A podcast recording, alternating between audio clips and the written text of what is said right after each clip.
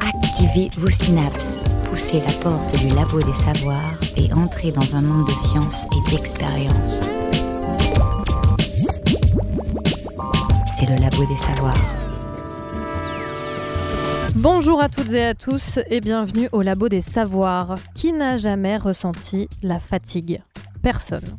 Et pour cause, la fatigue est avant tout un phénomène physiologique protecteur, longtemps négligé par le corps médical et par la recherche. Elle peut être également révélatrice de réelles pathologies. Tu vois, le monde se divise en deux catégories. Ceux qui ont un pistolet chargé et ceux qui creusent. Toi, tu creuses. Fatigue, le bon, la brute et le truand. Dans cette scène culte, Blondin ne défie pas seulement Touko. Des poches sous les yeux, il fait aussi face à un adversaire qui peut lui faire perdre l'esprit ou le laisser rôtir sous le soleil du Midwest si elle s'empare de lui. Et il a raison de se défendre, la fatigue, mieux vaut ne pas la laisser creuser. Fatigue est qui plus est ce que l'on appelle un mot à tiroir, en français du moins. Mais grâce à la science, nous pouvons aujourd'hui en définir les nuances.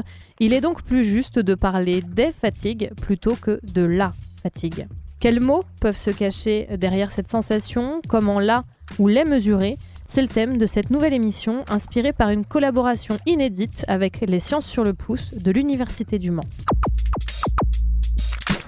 La fatigue, un thème dont je suis en ce moment, il faut le dire, une excellente ambassadrice. Baptiste Morel-Prieur, bonjour. Bonjour. Vous êtes euh, enseignant, chercheur au laboratoire Motricité, Interaction, Performance et à la Faculté des Sciences et Techniques de l'Université du Mans. Vous êtes accompagné aujourd'hui par Martin Chartogne, doctorant dans ce même laboratoire, le MIP pour les intimes. Bonjour. Bonjour. Bienvenue à vous deux. Alors vous travaillez euh, sur la fatigue habilité à l'exercice et sur ses corrélations potentielles avec la fatigue liée au cancer. Comment avez-vous fait le rapprochement? Qu'est-ce qu'elles ont de comparable exactement Alors en fait, c'est venu un peu du hasard. Du hasard parce que mes travaux initialement s'intéressent plutôt à la fatigue euh, liée à l'exercice. Quand on va faire un effort, on se fatigue, tout le monde connaît bien, bien cette notion. Et j'ai eu l'occasion euh, de travailler avec, euh, avec des collègues qui travaillaient en, en, des services d'oncologie autour du cancer, et où le, terme de fatigue était quelque chose qui revenait souvent, en disant bah, nos patients se sentent très fatigués. Donc nous, on s'est dit, bah, attendez, la fatigue, on connaît bien ça, on peut, on peut vous en dire plus, on va, on va creuser. Et donc voilà un peu comment, comment ça s'est rapproché. Et donc, on a commencé à analyser euh, comment se fatiguer à l'exercice euh, les patients atteints de cancer, comment ceci pouvait être corrélé à la sensation de fatigue qu'ils ressentent. Et, dans le cadre d'expérimentation pilote, on a vu qu'il y avait des liens entre les deux, ce qui nous a amené à pousser un petit peu nos, nos recherches, à chercher des financements pour pouvoir creuser. Et aujourd'hui, on a des, projets qui, se développent et qui sont euh, plus ambitieux en termes de, de perspective. L'objectif, c'est de comprendre la fatigue. Et une fois qu'on la comprend mieux, qu'on comprend ses mécanismes, ses causes, ça permet de, cibler et de, proposer les bonnes interventions pour répondre aux causes, aux bonnes causes, et donc avec pour finalité de diminuer la fatigue de ces personnes-là. Vous distinguez, Baptiste Morel-Prieur, deux types de fatigue, en tout cas deux façons de l'appréhender. D'abord en tant que sensation ou bien en tant que perturbation du fonctionnement du corps. C'est exact. L'idée, c'est que derrière le terme fatigue, il y a plein de choses très très différentes qui vont se cacher. Euh, et notamment, il y a deux grandes conceptions différentes. Il y a l'aspect la fatigue sensation. En ce moment-là, c'est ce que je me sens fatigué. C'est décrit par certains même comme une émotion.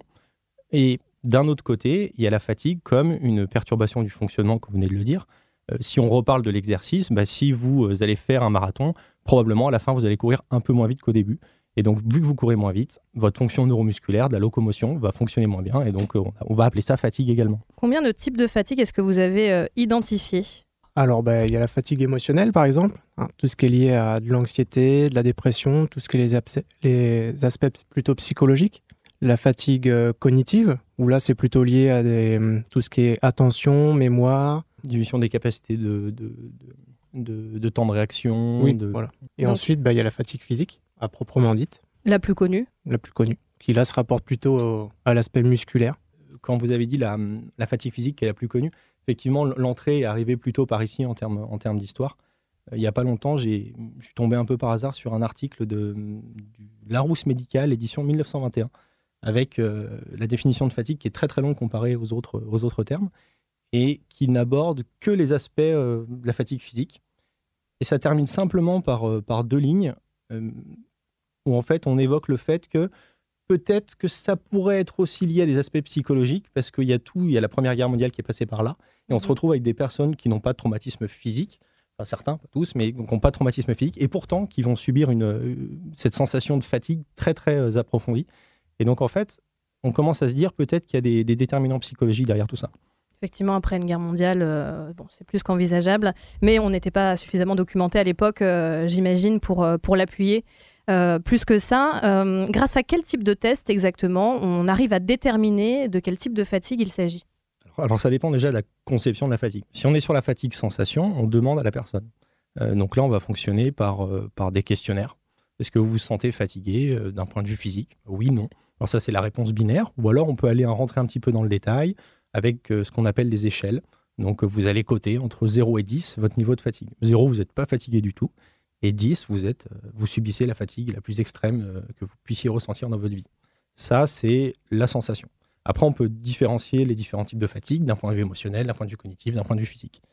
Et si on perçoit la, fatigue, c'est plutôt la fatigue diminution du fonctionnement, eh ben on va évaluer le fonctionnement en question. Donc, si on est en train de parler de, de capacité neuromusculaire dans le cadre d'un exercice, euh, on peut regarder la force que vous êtes capable de produire. Donc, euh, on a une, des méthodes qui va consister à serrer le plus fort possible une poignée et mesurer la force. Et donc, euh, au début, vous êtes capable de produire euh, 40 kg de force. Et puis, après un exercice ou après quelque chose, ou parce que vous êtes malade, on va se rendre compte que vous êtes capable de produire plus que 20 kg de force. Ben, à ce moment-là, la diminution de force, on va dire, c'est de la fatigue neuromusculaire. Ça, c'est pour la fatigue physique, mais après, on l'a pour, pour tous les différents types de fatigue. Donc, si on parle de fatigue cognitive, on peut évaluer des temps de réaction. Euh, donc, votre temps de réaction va augmenter quand vous êtes fatigué parce que vous avez passé votre journée euh, sur l'ordinateur à faire des calculs, à réfléchir. Et puis, euh, vous avez encore. Donc, il y a plein de possibilités, il y a autant de fonctions que, que d'évaluation. Euh, on peut parler aussi de, de fatigue comportementale, de modification de votre comportement lié à la fatigue. Mhm. Et dans ce cadre-là, par exemple, vous allez avoir une réduction du nombre de pas que vous faites dans la journée parce que vous êtes, euh, vous êtes fatigué. Quand vous avez la grippe, bah, vous n'allez pas faire autant de pas dans votre journée que, que quand vous êtes en pleine forme. En tout cas, ce- ces tests-là, donc, qui permettent de, de mesurer, euh, d'avoir des outils de mesure des différents types de fatigue, et ça, euh, ça, ça change tout. En tout cas, c'est l'objet euh, de- des expériences et des travaux que vous menez. euh. Effectivement, l'idée c'est d'aller à travers différentes mesures, euh, comprendre quels sont les, les, les points clés de la fatigue d'une personne pour la prendre en charge. Alors, effectivement, on s'est rendu compte donc il y a plusieurs types de fatigue, comme on disait tout à l'heure. Euh, les fatigues en général, donc c'est émotionnel, physique et cognitive, et que certaines personnes pouvaient ressentir le même niveau de fatigue. Les deux personnes disaient qu'elles étaient extrêmement fatiguées, mais pour des raisons qui étaient euh, pour euh, pour l'une ou par exemple totalement liées à du sommeil, des troubles du sommeil, et pour une autre personne totalement liées à des aspects purement physiques, à des conditionnements physiques. Donc, on s'est rendu compte qu'il y avait des profils de fatigue. C'est-à-dire qu'on peut avoir les mêmes symptômes, mais pour une fatigue qui a une origine différente. C'est ça. On va s'attarder dans un premier temps sur la bonne fatigue. Avant d'être une pathologie, c'est ce qu'on disait en introduction, la fatigue est un processus naturel. Être fatigué suite à un effort intense ou le lendemain d'une soirée arrosée ou, lors- ou encore lorsqu'on est enrhumé, c'est normal. À quoi est-ce qu'elle sert, cette fatigue normale? Elle sert à protéger, protéger votre corps, à éviter que vous alliez euh, trop loin et que vous abîmiez votre corps. Donc euh, c'est le cas de tout ce qu'on va appeler fatigue. Euh, si on parle de fatigue liée plutôt au sommeil, je vais me sentir, je vais avoir très sommeil. Effectivement, si pendant euh, trois nuits consécutives je fais la fête, ben, je vais me sentir euh, fatigué et en fait tout simplement ça va me pousser au repos, m'obliger à dormir, à me coucher un petit peu plus tôt et de récupérer de cette fatigue.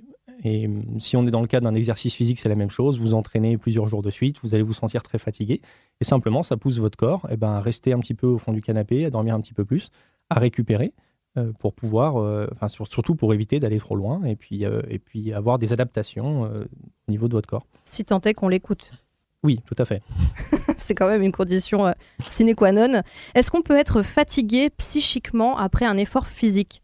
Ou bien euh, est-ce que, euh, est que la fatigue est intimement corrélée à son point de départ? Ça rejoint un petit peu ce que vous disiez, euh, euh, Martin, euh, tout à l'heure. Par exemple, après un marathon, on est épuisé physiquement ou après un effort euh, intellectuel intense comme une émission euh, euh, d'une heure, on est fatigué psychiquement. Est-ce que ça va forcément de, pair? Est-ce qu'il y a une logique à ce niveau-là?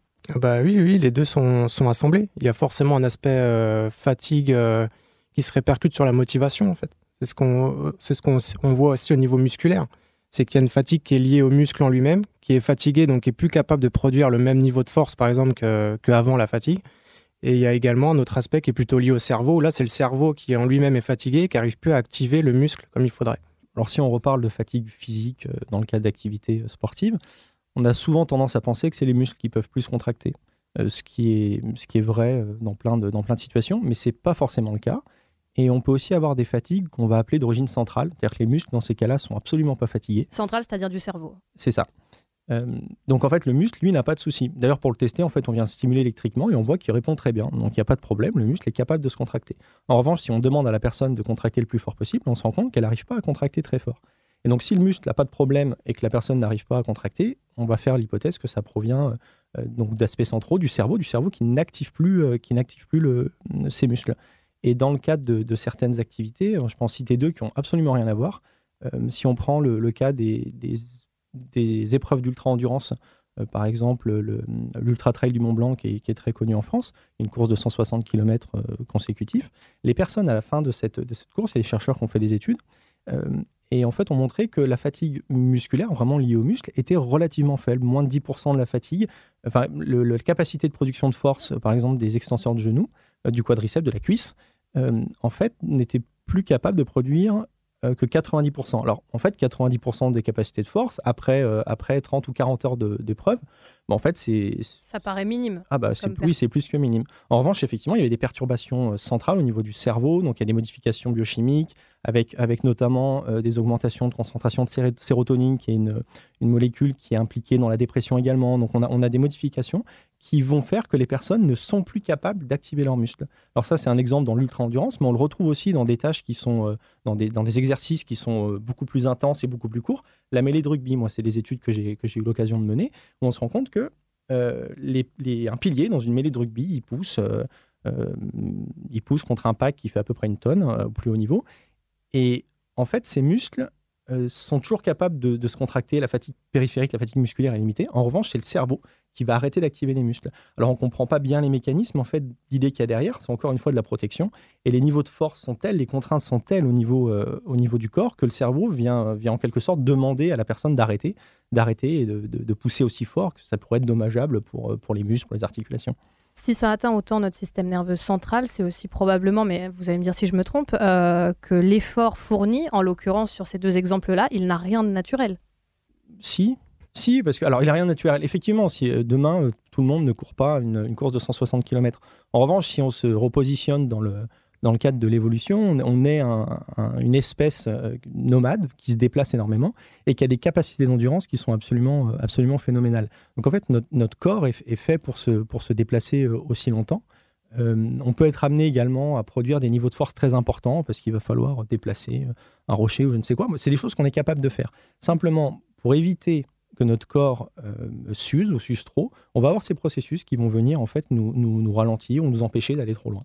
Ces impacts potentiels sur notre cerveau, ils sont primordiaux à étudier puisqu'en fait, ils nous indiquent aussi que la fatigue peut avoir des conséquences sur notre attention. Ça pourrait être comparable à une petite dose d'alcool ou de stupéfiants hein, au niveau de fatigue. Ah oui, ça c'est des études qui sont menées par la sécurité routière euh, qui montrent que euh, la, première cause de mortalité sur l'autoroute, c'est la fatigue. Euh, donc la perte d'attention, qui va, qui va créer des accidents. Euh, donc là, on est encore sur un autre type de fatigue, c'est plutôt de la fatigue, on va dire, attentionnelle. mais donc effectivement, c'est quelque chose qui va, qui va peut avoir des conséquences importantes, puisque les chiffres, ça doit être quand on fait 17 heures de veille active, je crois que c'est ça, 17 heures de veille active, mais ça se fait assez, assez rapidement. Il suffit de se lever à 6 heures du matin parce que vous avez une journée qui commence un peu tôt. Le soir, vous allez voir des copains, vous rentrez chez vous, c'est 23 heures, vous n'avez même pas pris l'apéro. Et pourtant, euh, statistiquement, euh, on se rend compte que l'état de fatigue dans lequel vous êtes vaut euh, la dose interdite de 0,5 g par, par litre de sang, en termes de, risque d'accidentologie. Donc il faudrait inventer un outil de mesure du niveau de fatigue, en fait. C'est ça, et malheureusement, ça n'est pas possible.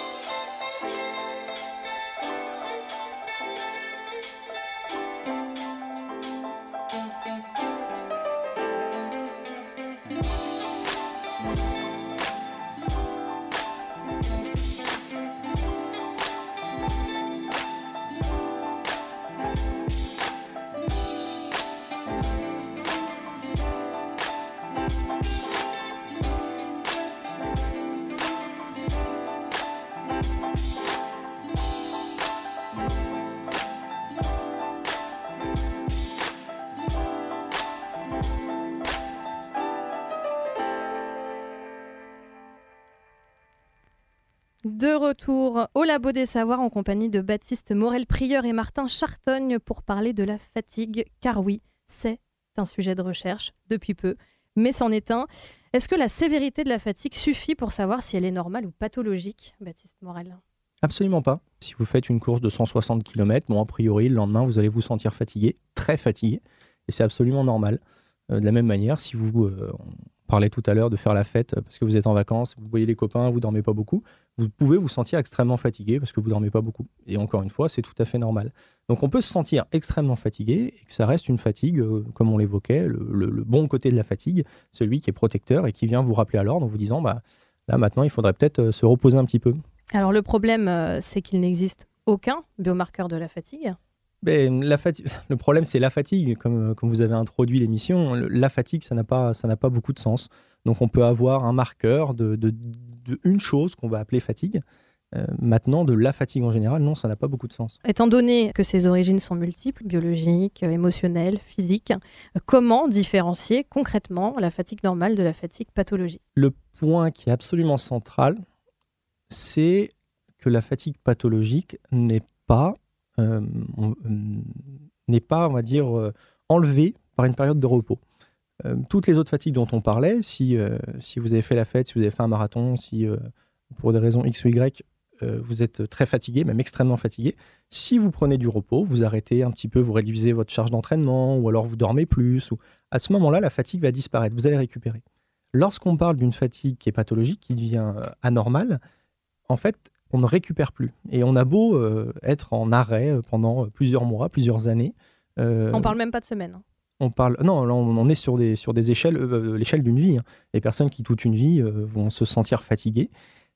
et à ce moment-là, on aura beau se reposer, il n'y aura pas de, de, de, de, réduction de ce niveau de fatigue. Donc ça, c'est un point qui est, qui, est, qui est vraiment clé. Sur ces analyses-là, est-ce qu'il existe des disparités qui sont liées au genre biologique entre femmes et hommes? Alors, il y a des études qui visent à essayer de, voir effectivement s'il y a des différences entre hommes et femmes euh, sur, euh, sur la douleur, sur la fatigue neuromusculaire. Il y a des, euh, la fatigue physique, comme tu parlais des, des ultra-trails Oui, effectivement. il, y a des, il y a des collègues qui travaillent actuellement là-dessus, justement, qui montrent que, le, que les, les femmes, en fait, sont, sont plus endurantes, vont mieux résister à la fatigue. On le savait. Évidemment. Mais bon, régulièrement la recherche en fait montre des choses qu'on sait depuis, depuis longtemps. Hein. Mais, mais effectivement, on, peut avoir des différences. Si la fatigue ne disparaît pas malgré des temps de repos, là, il est peut-être temps d'aller consulter. Effectivement. Alors, il y a deux, trois autres indications. Il y a le, lorsque vous faites un effort et qu'il va paraître plus difficile que d'habitude. Pour donner une image, euh, si vous allez faire un jogging alors que vous avez la grippe, euh, votre jogging va vous paraître beaucoup plus difficile qu'à l'accoutumée.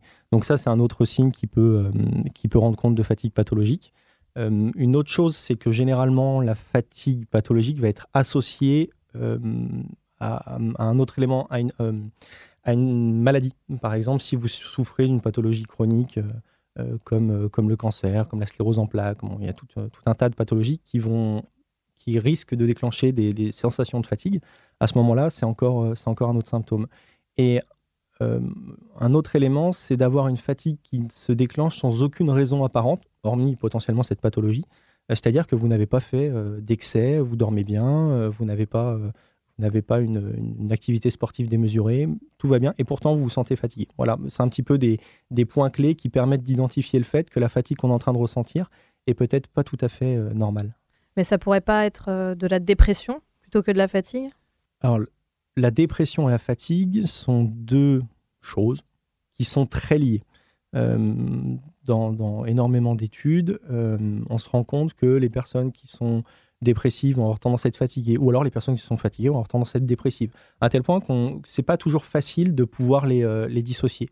Même, je suis en train de, de, penser, dans certaines études, ils parlent de, d'un groupement de symptômes dans lequel il y a la fatigue, la dépression, la douleur. Et en fait, on les dissocie pas trop parce que elles ont des causes et des mécanismes communs, elles interagissent les unes avec les autres. Si vous êtes fatigué, donc vous allez rentrer plus en dépression, donc vous êtes plus fatigué, donc vous avez mal.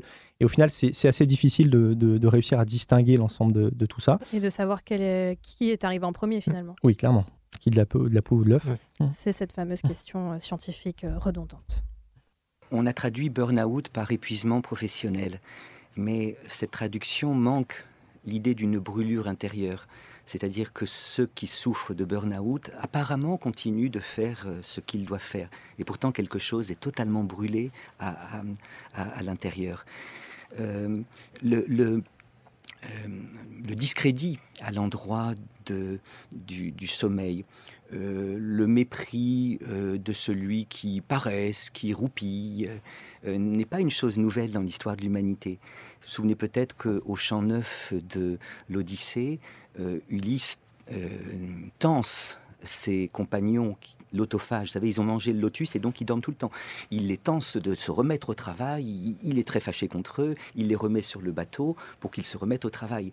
Donc c'est pas c'est pas nouveau cette espèce d'inquiétude à l'endroit du sommeil, mais je crois en effet que notre civilisation eh bien idéalise un peu la lumière alors qu'à mon avis le vrai séjour de l'homme c'est le clair obscur et euh, euh, idéalise un peu euh, le travail, alors que comme le disait François Mitterrand, il serait triste que la vie devint l'annexe du travail. Hmm. Et c'est peut-être parce que la vie tend aujourd'hui à devenir l'annexe du travail que nous, nous, avons perdu un peu contact avec cette joie de s'endormir, alors qu'il y a quelque chose d'extraordinaire à s'endormir quand euh, on connaît la bonne fatigue, c'est à laquelle je consacre ma, strophe. Euh, euh, s'endormir, c'est reconstituer la nappe phréatique dont le tarissement rendrait impossible la vie éveillée. S'endormir, c'est s'enfoncer dans une étrange sphère d'oubli, c'est renouer avec la part la plus secrète de nous-mêmes. Alors il n'est pas sûr, comme vous dites, qu'on y trouve les dieux, mais on y trouve quelque chose de plus intérieur que ce qu'on a de plus intérieur. S'endormir, c'est se reposer du fardeau d'avoir à être soi, c'est peut-être même se reposer du fardeau d'être soi. Voilà, intervention euh, du philosophe Éric Fiat sur France Culture dans la Grande Table des Idées en mai 2018, à l'occasion de la sortie de son ouvrage intitulé Ode à la fatigue, à la bonne fatigue, on l'aura compris. Il évoque en début d'intervention euh, le tristement célèbre burn-out, dont on parle beaucoup et qui a probablement contribué à faire de la fatigue un sujet de recherche. Dans quelle catégorie est-ce que vous le rangez? Dans quelle catégorie de fatigue? Le burn-out? Oui. On est en fait dans le toujours cette fatigue qui va être pathologique en l'occurrence. Et en fait, le burn-out est souvent associé euh, à la vie professionnelle. Euh, la fatigue dont on parlait tout à l'heure est plutôt associée, euh, on va dire, à un aspect de la santé. Il y a un, autre aspect qu'on n'a pas du tout évoqué, mais qui est celui du surentraînement chez des sportifs, des sportifs de haut niveau. Et à chaque fois, on, est dans des, symptômes d'épuisement prolongé qui ne sont pas récupérés, euh, dont on ne récupère pas euh, facilement, qui vont avoir des conséquences sur, euh, sur la vie des personnes qui sont, qui sont très importantes. Donc en fait, je, pense qu'elle se distingue en fonction des, champs dans lesquels on, l'analyse, soit la santé, soit le travail, soit le, sport. Mais au final, probablement que les, éléments, les mécanismes qui sous-tendent cette fatigue chronique sont, sont, liés ou très proches euh, dans l'ensemble de ces situations.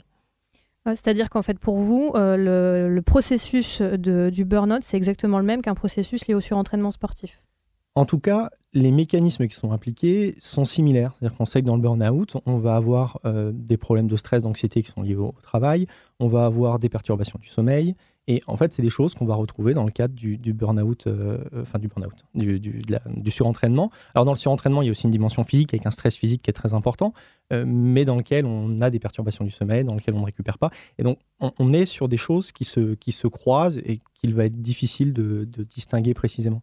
Au laboratoire, vous travaillez également avec euh, des représentants et des représentantes des sciences humaines et sociales. Ce n'est pas anodin. Ça veut dire que la dimension psychologique, quand on traite de la fatigue, elle est euh, prépondérante En tout cas, elle est à, en prendre en compte, euh, comme tous les autres aspects qu'on évoque depuis le début, pour, pour refaire un petit peu la genèse de, ces projets. Quand je parlais tout à l'heure de, la fatigue atteinte des personnes, des, la fatigue qui atteint les personnes qui ont un, cancer, on, est allé travailler avec, avec ces patients-là en disant bah, nous la fatigue on sait ce qu'on sait, euh, on sait ce que c'est, on l'étudie chez les sportifs, on va vous montrer.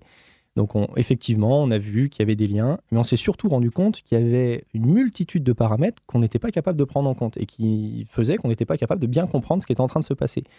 Et donc on a, on a continué de creuser et on s'est rendu compte effectivement qu'il y avait des dimensions psychologiques, qu'il y avait des dimensions sociologiques, qu'il y avait des dimensions biologiques.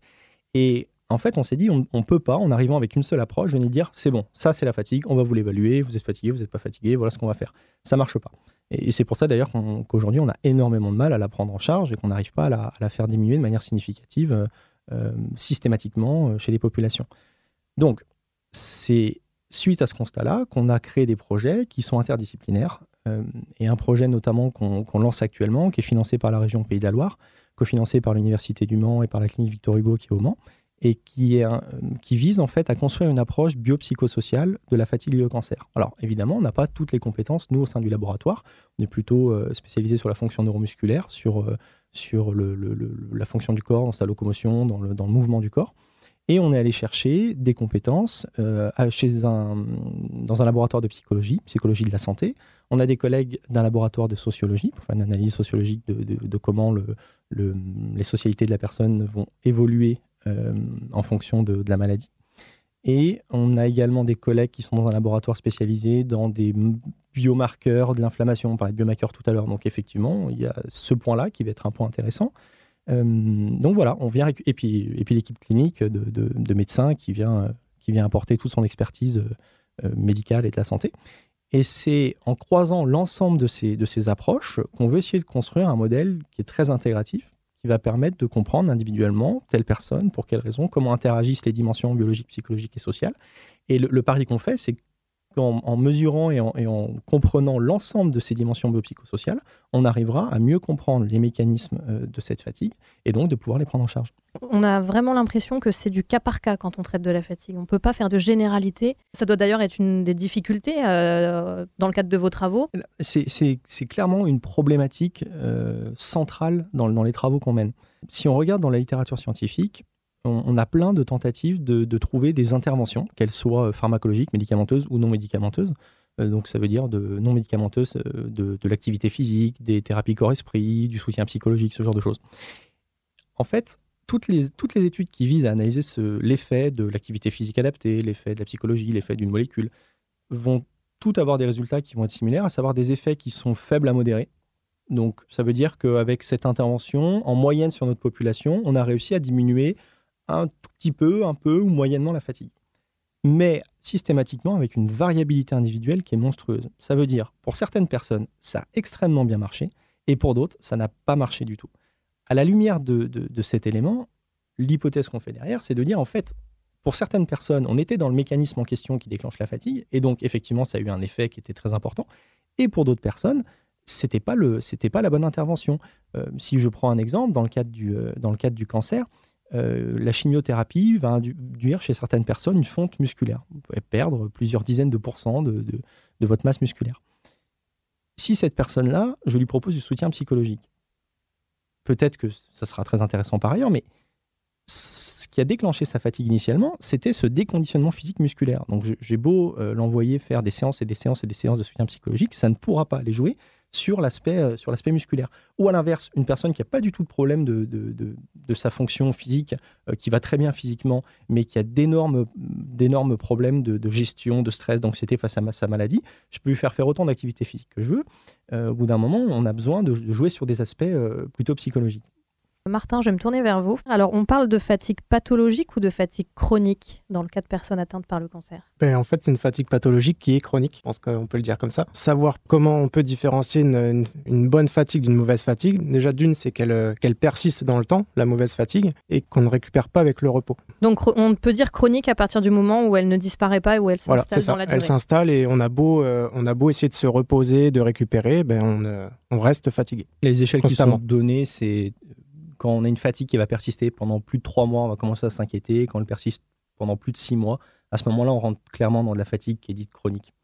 On se tourne vers qui quand on a dépassé les trois mois? C'est l'énorme problème.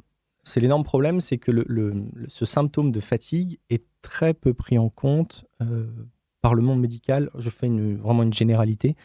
Euh, parce que le problème de la fatigue, c'est un symptôme qui va se retrouver dans un nombre de situations, dans un nombre de pathologies qui est absolument gigantesque. Euh, dès que vous êtes malade dès que vous n'allez pas être bien, que ce soit une, grippe, quelque chose de beaucoup plus grave ou de, de très anodin, vous allez vous sentir fatigué. Et un médecin, quand vous allez le voir, si vous lui dites je suis fatigué, quelque part, il s'en fout un petit peu.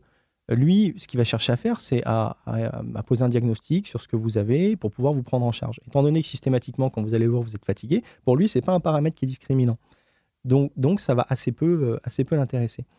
Euh, alors, les choses évoluent, euh, comme ça a été le cas pour la douleur il y a 10-15 ans, qui arrivait sur, sur, le devant de, la scène et qu'on commence à prendre en charge de, manière beaucoup plus approfondie. On commence à parler de fatigue, on commence à un symptôme qu'on va commencer euh, à prendre en charge. Mais le problème aujourd'hui, c'est qu'on n'a pas forcément de, de, réponse, que lorsque vous allez vous tourner vers le monde médical, souvent les médecins ou le monde paramédical n'aura pas forcément de, de réponse claire à vous donner. Euh, donc c'est aussi pour Parce ça que, ce n'est pas un symptôme objectif, c'est ça? Historiquement, c'est historiquement la raison, elle est, elle est, je pense, fondamentalement là. Euh, je, parle euh, des fois d'une étude qui est, une vieille étude qui est des années 70, qui s'intéressait en fait aux différents symptômes qui étaient, rencontrés par, des patients. il y avait une liste de 45 symptômes, avoir de la toux, être essoufflé quand on fait un effort, ce genre de choses. Et en fait, on demandait aux médecins de classer les symptômes par ordre qui était prioritaire pour eux.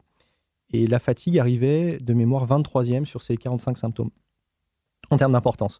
Et quand on posait la même question au patient, on reprenait le, médecin et le patient de, chaque côté, on lui disait donc pour vous, les symptômes, classez-les, quels sont les plus importants? Euh, La fatigue était classée numéro 3 chez les patients. Donc c'est quelque chose qui perturbe énormément la, qualité de vie, qui, euh, atteint énormément la vie des personnes. Et pourtant, euh, un médecin, ça l'intéressait moins. Donc historiquement, on ne s'est pas vraiment intéressé à ce, symptôme-là. Et en revanche, alors depuis, depuis 10, 20 ans, c'est un symptôme qu'on va, qu'on va considérer plus, mais il y a encore énormément de travail à faire. Et la première chose qu'on peut faire pour que, ce symptôme soit plus pris en compte, c'est bien comprendre euh, que ça n'est pas une fatalité, qu'il est possible d'intervenir sur sa fatigue, même si c'est pas simple, on en parlera probablement tout à l'heure.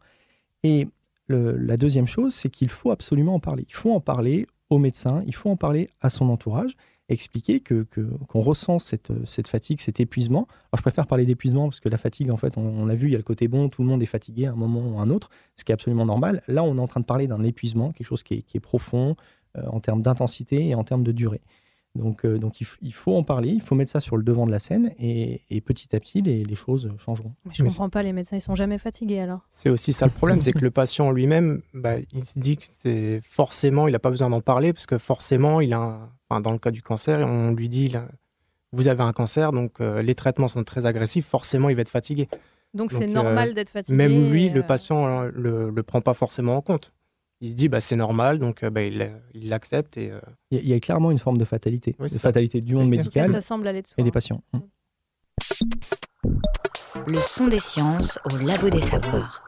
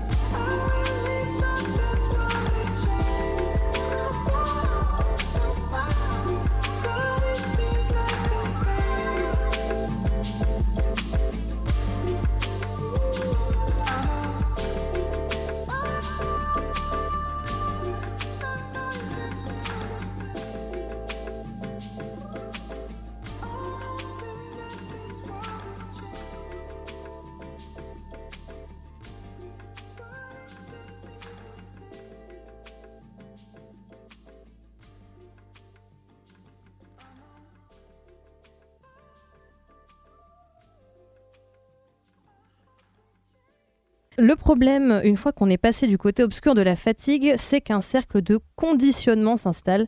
On pourrait aussi parler de cercle vicieux. Je suis épuisé, donc je vais moins bien, donc je vais moins bien, donc je vais moins bien, et ainsi de suite. Cette fatigue chronique, pathologique est un système qui s'auto-entretient, quel que soit le point de départ. Plus vous êtes fatigué, plus vous serez fatigué. Euh, qui plus est, on peut l'imaginer, euh, Martin, pour les personnes atteintes de cancer qui doivent supporter les traitements et éventuellement, on a commencé à l'aborder tout à l'heure, des phases de dépression. J'allais dire de déprime, mais on parle plutôt de dépression dans ces cas-là. Dépression et anxiété même. Donc est-ce qu'on peut sortir concrètement de, cette fatigue pathologique quand on est atteint ou atteinte d'un cancer? Alors, il y a des, ce qu'on appelle des soins de support qui sont mis en place. Donc, c'est les soins qui permettent en quelque sorte de prendre en charge les effets secondaires de la maladie des traitements. Donc, comme soins de support, euh, nous, on travaille surtout sur l'activité physique adaptée. Donc, euh, avec des enseignants en activité physique adaptée qui font faire des exercices physiques euh, aux personnes, hein, un peu de tout type. Ça peut être, je ne sais pas, plutôt de étirement, renforcement musculaire, de la marche nordique. Il y, a beaucoup de, modalités. Ensuite, vous avez d'autres, du soutien psychologique comme soins de support. Il y a également de la relaxation, de la socio-esthétique. Il y, a beaucoup de choses qui sont faites pour essayer de prendre en charge les à côté un peu de la maladie des traitements. Et donc, si on parle purement d'un point de vue physique, vous parliez de ce qu'on appelle le déconditionnement, en fait. Hein. Donc, euh, plus je suis fatigué, ben, moins je peux en faire et du coup, moins je vais en faire. Et moins j'en fais, ben, moins après, avec le déconditionnement, moins je pourrais en faire. Donc, ça, on continue à, à rester fatigué et on continue à se fatiguer. Ces dispositifs d'accompagnement, ils vont de soi dans le cadre d'une chimiothérapie, par exemple, ou bien est-ce que c'est selon la volonté de chacun? Alors à chaque fois, c'est des. Je pense que c'est proposé plutôt en routine par les médecins, mais du coup, c'est fait volontairement par, euh, par les personnes dans des associations, euh, comme par exemple à la Ligue contre le cancer ou à la maison du patient de la, la clinique. Il y a, des, centres, des, centres, également qui, ont des, qui, des, qui, proposent des soins de support directement, euh, directement au, centre de centre hospitalier. donc, donc c'est des choses qui se, qui se mettent en place, qui se développent. qui se démocratisent. Beaucoup actuellement. Mais c'est sur base du volontariat à chaque fois de la, personne. On lui prescrit, on lui prescrit pas de l'activité physique adaptée, on lui prescrit pas d'aller faire du soutien psychologique directement. Alors on, peut, depuis la loi qui est passée, euh, qui est passée il, y a, peu de temps, l'activité physique peut être, peut être prescrite par un médecin dans le cadre des affections longue durée. Donc là, on parlait de cancer, mais il y a une liste, une liste de, de, de pathologies euh, chroniques dans lesquelles en fait l'activité physique, on sait qu'elle a des bienfaits. Donc, elle va permettre de, diminuer plein de symptômes, d'améliorer la qualité de vie, dont la fatigue, là, ce qui va nous intéresser. Euh, et euh, aujourd'hui, c'est vraiment une, approche qui est, euh, prometteuse, qui, qui se démocratise sur le terrain et et qui intéresse de plus en plus de, laboratoires, euh, de laboratoires de recherche. Effectivement, il y a une question économique derrière tout ça. Mais euh, malgré tout, je suis persuadé que économiquement, ça serait intéressant d'avoir de, euh, des personnes qui, globalement, dans leur vie, seraient beaucoup plus actives. Si on prend l'exemple de, en France, la sédentarité, si j'ai les bons derniers chiffres en tête, est responsable, la sédentarité seule, nette, mhm. responsable de 21, 21 000 décès par an en France. La sédentarité, le fait de ne pas bouger. Donc, euh, euh, là, on parle de décès, mais il y a tout ce qui va entraîner des pathologies euh, cardiovasculaires, du diabète, de l'obésité, avec tout ce que ça va entraîner. Donc, l'encouragement à l'activité physique, ça fait partie des grandes questions de santé actuellement, effectivement, qui sont encouragées par les instances de, médicales, mais aussi de santé, mais aussi par le gouvernement. Simplement, il y a, une, une, expertise collective de l'Inserm qui a été produite, il y a qui a été rendue il y a quelques semaines, et justement, donc c'est dans le cadre de l'activité physique et des pathologies, euh, des pathologies chroniques, qui montre clairement, c'est une revue de, 1800 articles de la littérature sur ces, sur ces dernières années, euh, qui montre que l'activité physique, c'est un médicament. Euh, c'est un médicament et ça permet de prendre en charge, de, diminuer des symptômes. si on prend l'exemple de, la dépression, d'activité physique adaptée qui est encadrée en groupe, a des effets, pour, les, des dépressions qui sont modérées, légères à modérées, ont des effets qui sont similaires à ceux des antidépresseurs. Donc on, a des, véritables effets. Alors aujourd'hui, toutes les recherches qui sont menées, c'est de considérer l'activité physique comme un médicament, mais qui dit que c'est un médicament, euh, aujourd'hui, on veut savoir quelle posologie, quel type d'exercice, combien, parce qu'il faut en faire ni trop ni trop peu. Et, c'est tout ça les recherches qui sont menées actuellement pour pouvoir vraiment administrer l'activité physique comme, euh, comme n'importe quelle gélule. Et s'il n'y avait pas la science, malheureux cloporte boursouflé d'ingratitude aveugle et d'ignorance crasse, s'il n'y avait pas la science, combien d'entre nous pourraient profiter de leur cancer pendant plus de 5 ans? Mais oui, c'est vrai, ça, Martin. Heureusement que vous êtes là. Bah, on essaye d'aider. Ouais. Effectivement, c'est. C'était Pierre Desproges, hein, je, je, le précise. Cette, cette tirade de, de Pierre Desproges, euh, elle est intéressante parce que aujourd'hui, on, on, soigne de mieux en mieux. Si on reparle du, du, cancer, qui est une des thématiques qui nous anime euh, beaucoup, on, on, soigne de mieux en mieux. On a fait, on, a, on soigne à peu près deux fois plus de cancer qu'il y a, qu y a 50 ans. Euh, donc c'est bien, ça veut dire que la recherche biomédicale avance, qu'on qu arrive à, prendre, à soigner ces, ces, maladies. Mais en fait, quand on dit soigner, euh, c'est plus complexe que ça. C'est-à-dire, oui, le cancer n'est plus là, mais le, la maladie a généré tout un lot de symptômes qui vont affecter profondément et durablement la personne. Et ces symptômes-là vont, vont perdurer pendant des mois, des années, voire toute une vie. Et la maladie, les traitements même, ont généré des effets secondaires. Tu disais la maladie. Oui, effectivement, oui, la maladie, les traitements, les traitements le, le, et tout, tout, ce que ça engage. Euh, et si on soigne plus de cancers, ça veut dire qu'il y a plus de, de, de qu'on appelle survivants. Euh, et ces, ces, survivants du cancer, et eh ben en fait, ils ont plein de problèmes, et notamment la fatigue. Notamment la fatigue. Ouais. Voilà. Et le, le problème, c'est qu'on va dire, bah, vous êtes soigné, vous allez voir votre médecin, bon, bah, euh, la, survie nette, euh, la survie à 5 ans, vous avez survécu pendant 5 ans après votre cancer, il n'y a pas d'évolution de, de, votre maladie, donc on va considérer que vous êtes soigné. Merci, au revoir. Vous n'êtes plus malade pour, pour, pour nous. Et sauf qu'on devient plus malade pour le monde médical, on, vient, on devient plus malade pour ses proches, on devient plus malade pour son travail, alors qu'on a encore un tas, de, un tas de symptômes qui viennent perturber profondément votre vie. Donc votre employeur, il comprend pas pourquoi euh, vous avez du mal, vous n'êtes plus aussi efficace qu'avant. Comme si on venait de se remettre d'une grippe. C'est ça, mais pendant, euh, pendant 50 ans. Mmh. Donc, donc euh, ça génère plein de problèmes euh, sociaux, parce que les personnes ne, ne, comprennent plus. Et autant il y a un support social qui est très important généralement pendant la maladie, pendant de faire face à cette épreuve, mais ce soutien, il a tendance à s'arrêter au moment où, euh, la maladie est annoncée finie par la médecine. Alors qu'en réalité, on a encore plein de problèmes qui sont associés.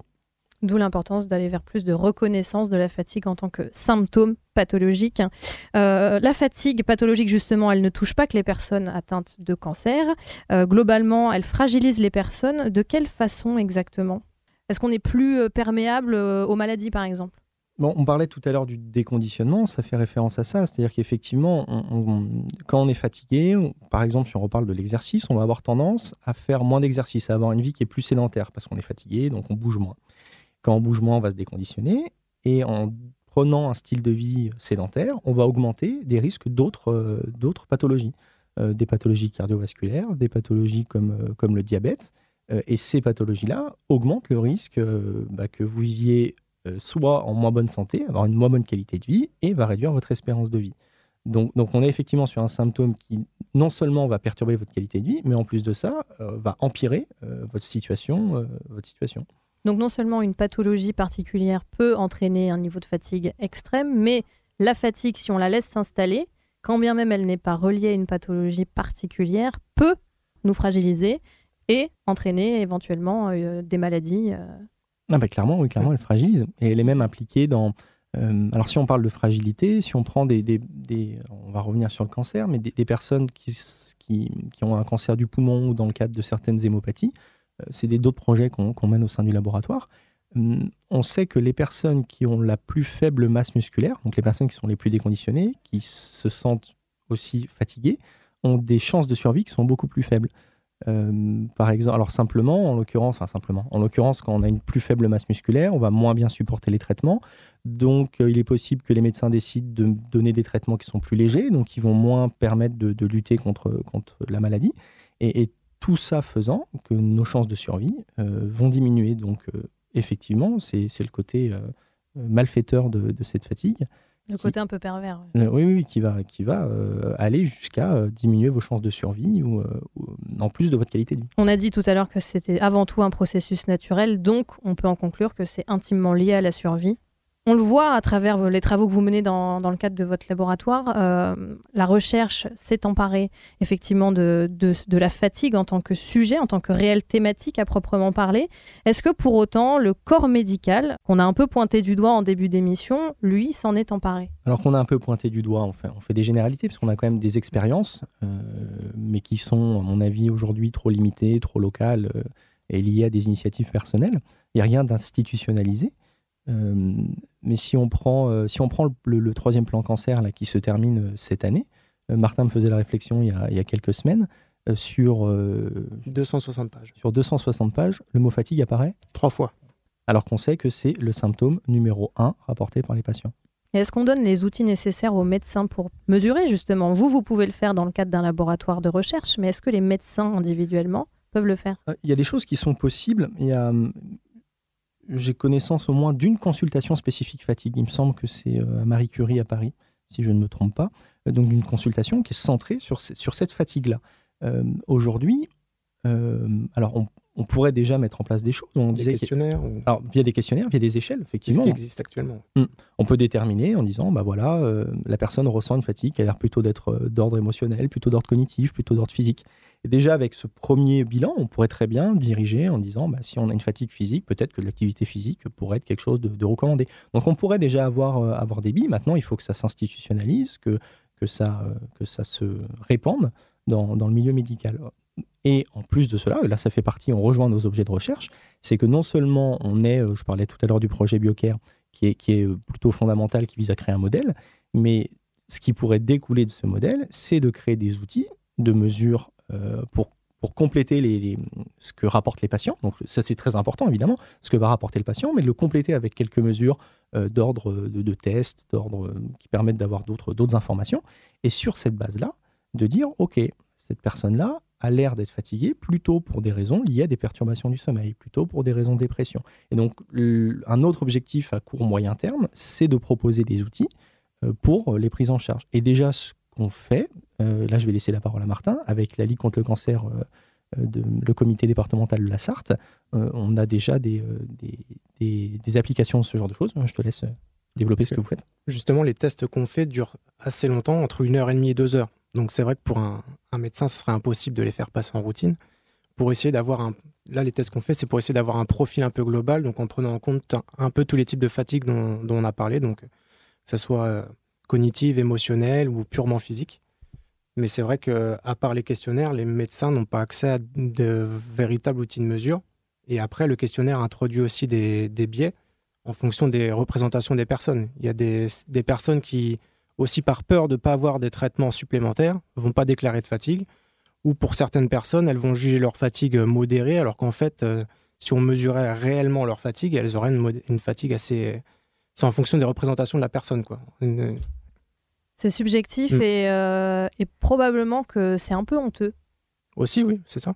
Eh, on- effectivement, on peut rebondir sur le- l'extrait tout à l'heure de- de- du philosophe euh, dans l'émission sur France Culture, euh, qui parlait du jugement qu'il y avait sur la paresse. Et c'est l'une des choses qui est verbalisée vraiment par les, euh, patients dans les phases donc, euh, post-cancer, avec justement cette fatigue qui persiste, et où il y a une forme de honte, comme vous venez de le dire, sur le regard que vont porter les gens à leur travail, leur, leur mari, leur famille, sur le fait, ah, en fait, ils croient que je suis paresseux, que je ne que je vais pas... que, que j'ai pas envie d'en faire avec tous les jugements qu'il peut y avoir autour de la paresse dans notre société. Et, c'est un véritable problème, parce que, et c'est pour ça qu'il est absolument capital de distinguer ce qu'on appelle fatigue normale, le- la fatigue dont on parlait tout à l'heure, de l'épuisement chronique. euh, et même si on a un. Et le, problème vient du fait qu'on a un seul mot, on a, fatigue et fatigue. Et c'est pas la même chose. Et c'est important de distinguer les deux. Ça n'est pas la même chose et ça ne doit pas être perçu euh, de la même manière. Est-ce que vous diriez que c'est devenu un sujet de société puis un sujet de recherche ou l'inverse? C'est un peu concomitant. Pour moi, enfin, un sujet de société où on- tout à Ça, C'est l'heure, un mot qu'on triple. tout à l'heure, tout à l'heure était, était évoqué euh, euh, le- dans le même extrait le, le- le fait que c'était des thématiques qu'animait déjà euh, euh, Homère dans, dans l'Odyssée. Donc, donc c'est des, des réflexions autour de la fatigue qui sont, euh, qui sont euh, extrêmement vieilles. Après, quand on parle de sujet de société, c'est quand le commun des mortels s'en empare aussi euh, comme sujet de, de conversation, pas uniquement euh, des médecins ou des philosophes. Alors, je pense que c'est bah, arrivé par le burn-out. On, en- on en a parlé quand même beaucoup ces dernières années. En ce qui concerne la fatigue pathologique d'un point de vue de la santé, il y a des pathologies chroniques. J'ai pas l'impression qu'on en entende trop parler. Euh, En ce qui concerne le cancer, c'est quand même peut-être plutôt la recherche qui s'y intéressait avant la société. oui, clairement. D'où la preuve, parce qu'il y a quand même des études qui datent. Les premières études sur la fatigue liée au cancer, c'est les années 90 à peu près, on va dire. 90-2000 peut-être. La toute Et- première 80 et après, c'est Et là, si on regarde en- encore l'exemple du plan cancer, où il n'y a que trois fois le mot fatigue en 260 pages, c'est qu'on s'y intéresse peut-être pas euh, autant qu'il faudrait. mais ça va venir, d'où l'importance euh, euh, des travaux qu'on mène, mais que de, de très nombreux laboratoires et chercheurs mènent dans le monde actuellement pour, pour mieux maîtriser ce- ce- cette chose qu'est la fatigue, pour pouvoir ensuite euh, trouver des solutions et, et que ça puisse, qu'on puisse la prendre en charge dans notre société plus largement. Dans nos sociétés, parce qu'il y- doit y avoir quand même des pays, on discute euh, à travers un prisme très occidental, mais probablement que dans d'autres, euh, sur d'autres continents, euh, les réflexions sont différentes. Aux Les- États-Unis, ils sont un petit peu mieux que nous, parce qu'ils ont déjà des recommandations qui sont mises en place justement pour traiter la fatigue, donc par l'activité physique notamment. Mais on, oui, mais on reste dans des considérations très occidentales. Euh, étant- vu l'ensemble des paramètres qui vont impacter la fatigue, dont on parlait tout à l'heure, il me semble évident que des notions de culture euh, vont jouer un rôle euh, important également. Malheureusement, aujourd'hui, la, recherche scientifique est, faite dans le monde occidental. En tout cas, celle auquel on a accès. Donc, donc probablement qu'elle masque, qu'elle masque d'autres d'autres types et d'autres euh, façons de la concevoir qui sont euh, aveugles euh, à notre société. La science dans tous ses états au Labo des Savoirs. C'est la fin de cette émission. Merci de l'avoir suivi. Tous les contenus du Labo des Savoirs sont à retrouver sur notre site www.labodesavoirs.fr et sur nos réseaux sociaux Facebook et Twitter. Merci beaucoup Baptiste Morel-Prieur et Martin Chartogne pour votre éclairage sur ce sujet on ne peut plus euh, contemporain. À la semaine prochaine au Labo des Savoirs.